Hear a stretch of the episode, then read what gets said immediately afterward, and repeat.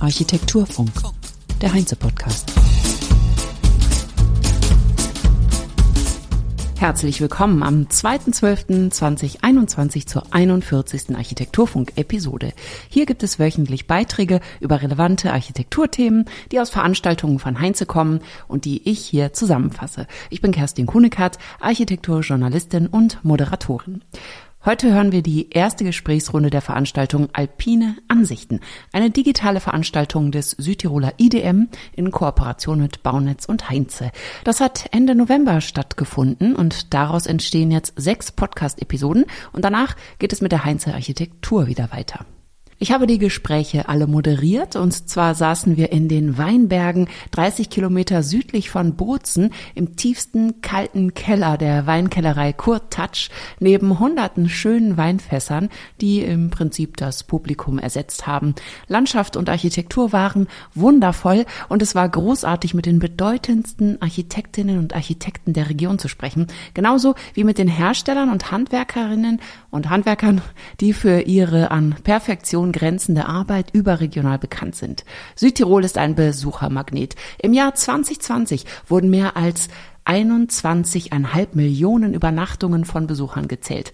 Vor der Pandemie waren es sogar mehr als 33 Millionen Übernachtungen pro Jahr. Und das bei einer Einwohnerinnenzahl von 530.000. Die Touristen kommen nicht nur wegen der schönen Berglandschaft, sondern auch wegen des Weines von Weltklasse und wegen erstklassiger Architektur. Urlaubsarchitektur und Weinarchitektur sind also wichtige Begriffe hier. Und nicht nur darüber habe ich mit folgenden Gästen gesprochen. Juri Pobitzer von Monovolume Architecture and Design, Christian Rottensteiner von NOAA, Walter Angonese, Peter Pichler, Armin Pedevilla und Ulla Hell von Plasma Studio, sowie die Firmen Vitralux, Weiko, Auroport, Sanica, Rossin und Cituri. Sie alle werdet ihr in den nächsten Podcast-Episoden hier hören und sobald die Videos online sind, gebe ich auch Bescheid. Heute also Juri Pobitzer von Monovolume und Josef Blasbichler von Vitralux. Juri Pobitzer habe ich so vorgestellt. Er ist Gründungspartner und Inhaber des Architekturbüros Monovolume aus Bozen, das er 2003 mit Patrick Pedot gegründet hat. Neben architektonischen Projekten zählen Ausstellungs- und Produktdesign zu den Kerntätigkeiten des Büros, das von der Machbarkeitsstudie über Entwürfe einzelner Häuser bis zu den Stadterneuerungskonzepten alles macht. Die, das interdisziplinäre Team besteht aus 15 MitarbeiterInnen und umfasst ArchitektInnen, Industrial Designers, 3D-KünstlerInnen und Graphic Designers. Spezialisiert sind sie mittlerweile auf große Firmensitze und Luxusvillen. Also, es geht hier und heute einerseits um Corporate Architecture und auf der anderen Seite um das Privathaus. Bei Firmen sitzen, da geht es meistens dann um Bürogebäude, sagen wir so. Der Unterschied zum Wohnhaus ist klar in einem äh, im Bürogebäude müssen 100, 200, 300 Leute zusammenarbeiten.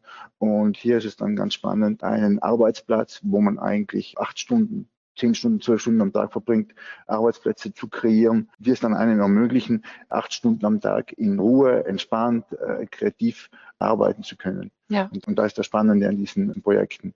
Es gibt dann noch viele Nebenräumlichkeiten, kommen dazu. Und klar, dieses ganze Konzept zu entwickeln, das ist äh, das Spannende hier.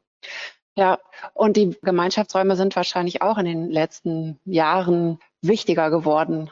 Klar, es ist jetzt, äh, es gibt jetzt nicht mehr dieses klassische Konzept, wo, wo es ein Arbeits, äh, wo es einen Tisch gibt, da sitzt einer und schaut acht Stunden lang auf den Bildschirm. Es entnetzt sich alles. Es gibt fließende Arbeitsplätze. Das heißt, äh, Mitarbeiter haben nicht mehr einen fixen Arbeitsplatz. Das ganze Konzept beginnt sich zu ändern, als auch mit Covid, mit dem Homeoffice und so weiter. Aber trotzdem bleibt der, der Firmensitz immer noch ein Anker, ein Treffpunkt, wo sich dann die Mitarbeiter dann auch wieder treffen können und aufhalten können und leben können. Und von dem her sind Nebenräume, sage ich mal, gleich wichtig wie, wie der Arbeitsplatz. Das heißt, Nebenräume sind jetzt nicht Nebenräume, sondern hm. der Nebenraum, ob es dann eine, ein Sessel ist, eine Lounge ist, wo ich reinsitzen kann. Das wird auch zum Arbeitsplatz. Die Durst AG in Brixen, eine moderne Firma, die führende Herstellerin von Großformatdruckern für die Textil- oder Keramikindustrie und ähnliches ist, hatte einen privaten Wettbewerb ausgeschrieben für ein repräsentatives Firmengebäude, in dem man Kunden empfangen kann, denn die 10 mal 5 Meter großen Drucker lassen sich nicht so einfach zum Kunden bringen.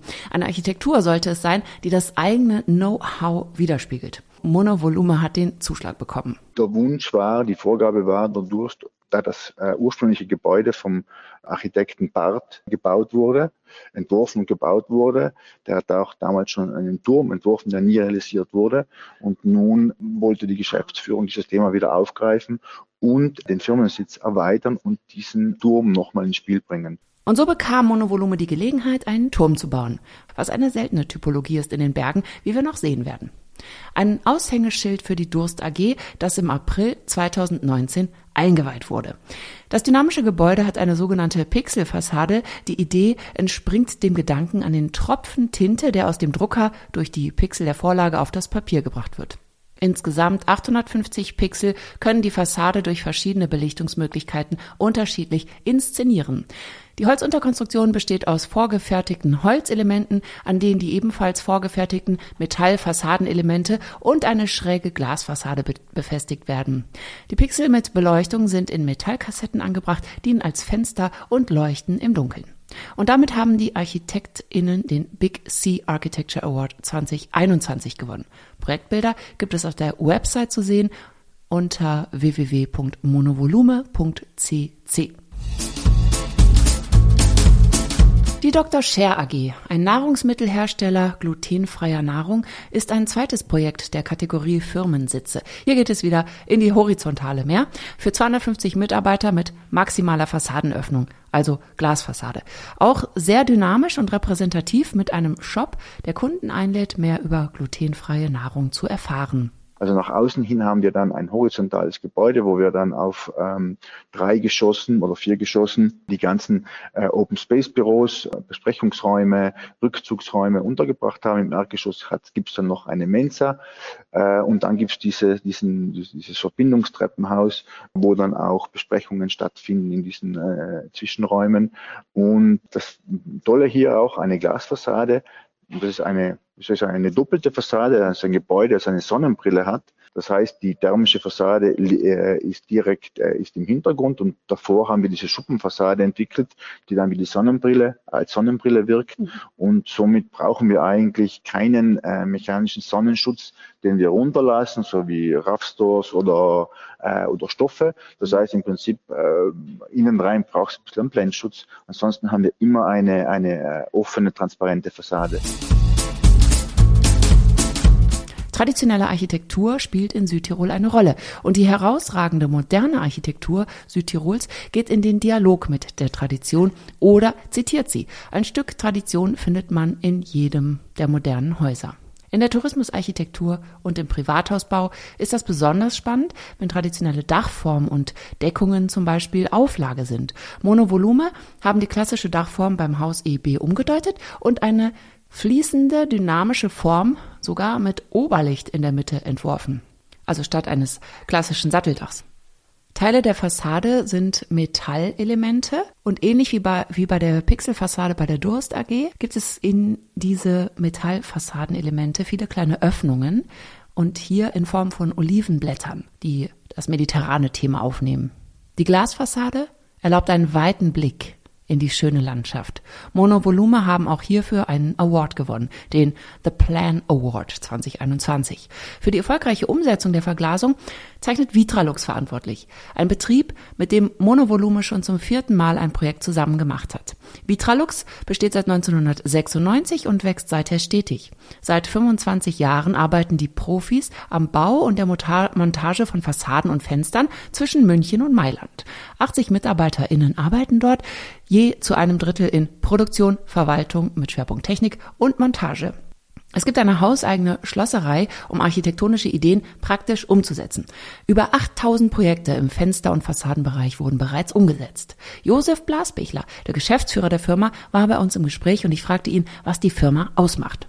Ich glaube, wir haben eine sehr hohe handwerkliche Fertigkeit, Fähigkeit, die wir aber aufgrund der Größe versuchen, mit industrieller Fertigung zu kombinieren. Das glaube ich macht uns, das macht eigentlich einen, einen großen Vorteil für die Firma aus. Wir haben zudem eine sehr starke technische Abteilung, speziell interessant auch für die Architekten, äh, weil wir dort mit diesen zwölf Technikern relativ einen sehr guten Support geben können. Wir sind ein dynamisches, schnelles Unternehmen. Bei uns werden Entscheidungen eigentlich sehr schnell getroffen zeichnet auch, auch die Flexibilität aus. Wir gehen mit sehr viel Schwung und Elan an die Projekte ran. Das startet von der Beratung, von der technischen Beratung am Anfang bis über die Produktion, bis dann auch die Montage. Welche Art von Projekte macht ihr? Ja, wir sind eigentlich quer durch. Also bei uns muss ich sagen, Projekt startet dann auch von einer kleineren Größe. Das kann ein Einfamilienhaus sein, wo wir arbeiten. Es geht dann auch hoch dann zu größeren Projekten, auch von Volumenen, die eigentlich dann mehrere Millionen sind. Aber wie gesagt, die Bereiche, wo wir tätig sind, sind eigentlich der Villenbau, also Privatvillen, dann der Gewerbebau, die Hotelarchitektur und auch öffentliche Bauten. Ja, und wir haben ja auch gerade gesehen, dass privat auch nicht unbedingt einfacher sein muss. Ne? Also es ja. war ja auch ein sehr anspruchsvolles mhm. Projekt. Die gute Zusammenarbeit zwischen Architekten und Handwerksbetrieb führt zu an Perfektion grenzende Ergebnisse. Wir können nur bis zu einem gewissen Grad entwerfen, sagt Juri Pobitzer. In puncto Umsetzung brauche man dann einen zuverlässigen Partner. Interessant ist, dass nicht nur Monovolume der Auftraggeber für Vitralux gewesen ist, sondern auch umgekehrt. Vitralux hat Monovolume beauftragt, einen Messestand für Vitralux zu entwerfen und war damit auf der Bauherrenseite. Werner Zimmerhofer, ein Projektleiter und Investor, hat von außen zugeschaltet das Projekt My Home Freiham München vorgestellt. Ein Hotel, wo Vitralux die Verglasung gemacht hat. Ihn hören wir jetzt zu dem Projekt hier in Freiham ähm, ist ein sehr großes Projekt gewesen. Ähm, haben wir circa äh, zehn Monate Planungsphase gehabt, also zwischen äh, Ausführungsplanung und Detailplanung mit den verschiedenen Firmen und äh, äh partnerschaftlichen äh, Betrieben, die da mitgearbeitet haben.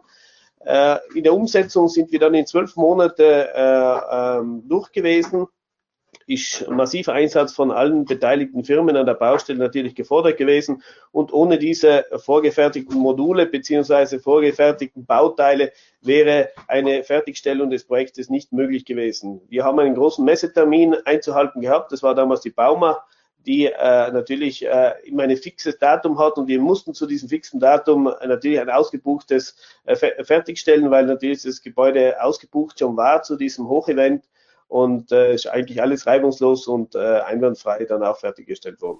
Ausgebucht, bevor es gebaut war. Ein enormer Zeitdruck. Dieses Tempo braucht einen absolut reibungslosen Ablauf und Vorfertigung im Rhythmus von der Baustelle, weil man 800 Module nicht einfach lagern kann, wie Josef Blasbechler schön formulierte. Die Eishalle Brunneck von den Architekten Sanovel und Calderan ist eine weitere und auch hier jetzt die letzte Referenz, die wir hören von Vitralux. Der kanariengelbe Bau ist jetzt schon ein Wahrzeichen. Vitralux hat 2200 Quadratmeter Pfostenriegelkonstruktion umgesetzt, freitragend von drei Metern bis sechseinhalb Metern Höhe und die Eingangstüren und die Verglasungen im Innenbereich.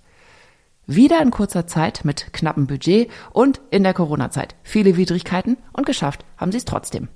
Das ist ein Phänomen in Südtirol, das mich, aus Berlin kommt, stark beeindruckt. Diese Schnelligkeit und Präzision. Die Eishalle war ein öffentliches Projekt, der eine öffentliche Ausschreibung zugrunde lag, und zwar eine Qualitätsausschreibung. Ausschreibungsverfahren sind ja in Südtirol ein bisschen anders als wie in anderen Ländern. Äh, bei uns wird auf die Qualität geachtet. Das heißt, es gibt eine Qualitätsausschreibung. Das heißt, dass äh, die Qualität zu 60, 70 Prozent bewertet wird und der Preis dann eine eine Relevanz hat von circa 30, 40 Prozent. Ja, und äh, wer entscheidet bei der Ausschreibung? Sind die Architekten mit an Bord bei der Entscheidung, dass sie sich ausruhen, mit wem sie zusammenarbeiten? Nein, also normalerweise mhm. wird gibt es ein Prozedere, also für die gesamte Ausschreibung. Mhm. Das heißt, man, die ganzen Firmen beteiligen sich und dann gibt es eigentlich ein eigenes, äh, eine eigene Jury, ein eigenes Komitee, mhm. die dann eigentlich die eingegangenen äh, Angebote bewertet und dann die Entscheidung trifft, wer einen Zuschlag erhält. Ah ja. Früher war es eigentlich, muss ich sagen, ja immer sehr stark, dass eigentlich dann in den öffentlichen Ausschreibungen immer der günstigste gewinnt. Der günstigste ist aber nicht immer, muss man sagen, der beste oder der geeignetste für das Projekt. und eben das dazu unterbinden, dass dann auch zum Teil wirklich dann Firmen im Laufe des Projekts zum Teil auch äh, Schwierigkeiten hatten, Konkurse und so weiter, hat man einfach gesagt, es muss nicht nur der Preis im Vordergrund stehen, sondern es soll auch die Qualität im Vordergrund ja. stehen. Jetzt möchte ich mal aus Architektensicht wissen, wie ist das denn, wenn man einen Partner dann bekommt, der sozusagen ausgewählt wird von anderen? Also wenn es nach guter Qualität ausgewählt wird, ist es eigentlich äh, kein Problem. Wenn man irgendeinen zugelost bekommt, äh, wo dann man von vornherein vielleicht schon weiß, die sind im Preis tief rein, dann wird es schwierig vielleicht dann. Ein probates Mittel gegen Preisdumping. Wenn nach Qualität der Auftrag vergeben wird, nicht nach dem Preis. Eine super Idee, sollte man immer so machen. Denn Gebäude bauen ist natürlich eine Verantwortung. Man baut ja ein Gebäude, das sollte ja länger stehen und es ist auch die Verantwortung dabei, was man mit der Landschaft macht. Und ich finde es deswegen sehr wichtig, dass auch bei uns die öffentliche Hand schaut, dass auch, wie gesagt, Ausschreibungen gemacht werden, auch für, für die Architektur. Und ich glaube, Südtirol hat hier auch in den letzten 15, 20 Jahren einen riesigen Schritt gemacht, auch hin zu hochwertiger Architektur. Das war's für heute. Nächste Woche geht es mit Christian Rottensteiner von Noah und der Firma Rossin weiter. Mehr Infos über die Projekte, Personen und Firmen heute findet ihr auf deren Websites, die auch in den Show Notes verlinkt sind. Bis nächste Woche, habt eine gute Zeit. Auf Wiederhören sagt Kerstin Kuhnekatz. Architektur Funk.